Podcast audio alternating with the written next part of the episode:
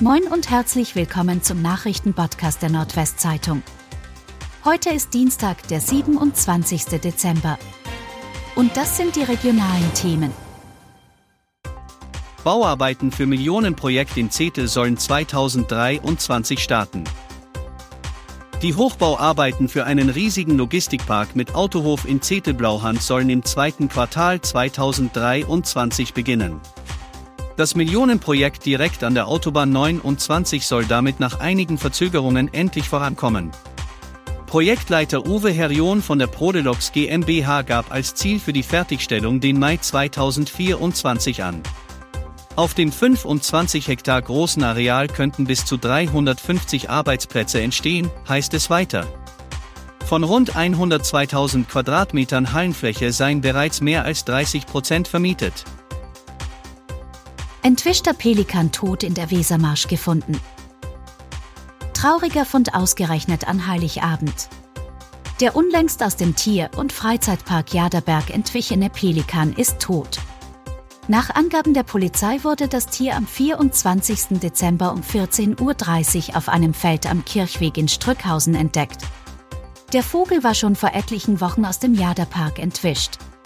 Nachdem er sich über einen Zaun geschwungen hatte, war er nicht nur in den Gemeinden Jade und Ovelgönne, sondern auch auf der anderen Weserseite in Hagen, bei Cuxhaven sowie bei Stade gesichtet worden. Die genaue Todesursache ist noch nicht geklärt. Volksbank Westerstede schließt zwei Standorte.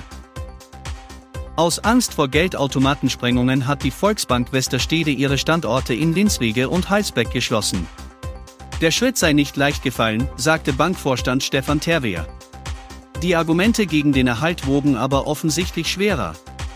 Beide Standorte seien aufgrund ihrer Lage und der technischen Ausstattung gefährdet gewesen, Ziel von Kriminellen zu werden. Durch Sprengungen könnten auch Menschen gefährdet werden. Über den Automaten befinden sich sowohl in Linswege als auch in Heilsbeck vermietete Wohneinheiten. Man läuft auf A1 bei Bramsche und verunglückt tödlich.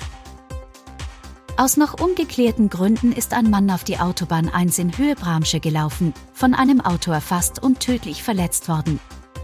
Der 30-Jährige sei am frühen Montagmorgen noch vor Ort gestorben, sagte ein Polizeisprecher. Der 37-jährige Autofahrer und seine drei Kinder, die mit ihm im Auto saßen, erlitten einen Schock. Zudem zogen sich der Vater und zwei der Kinder leichte Verletzungen zu. Die Kinder wurden von Notfallseelsorgern betreut. Zwei Läden in der Emder Innenstadt ziehen zusammen. Aus zwei Geschäften in der Emder Innenstadt soll ein großes Modehaus werden. Wie der Leraner Kaufmann Wilko Grötrup ankündigt, werden die Ladenlokale Lieblingsstück sowie Kings and Queens an der Neutorstraße zusammengelegt. Auf zwei Etagen und rund 900 Quadratmetern soll im kommenden Frühjahr Damenmode im früheren Haus Deval angeboten werden. Das Gebäude wird derzeit rundum saniert und umgebaut.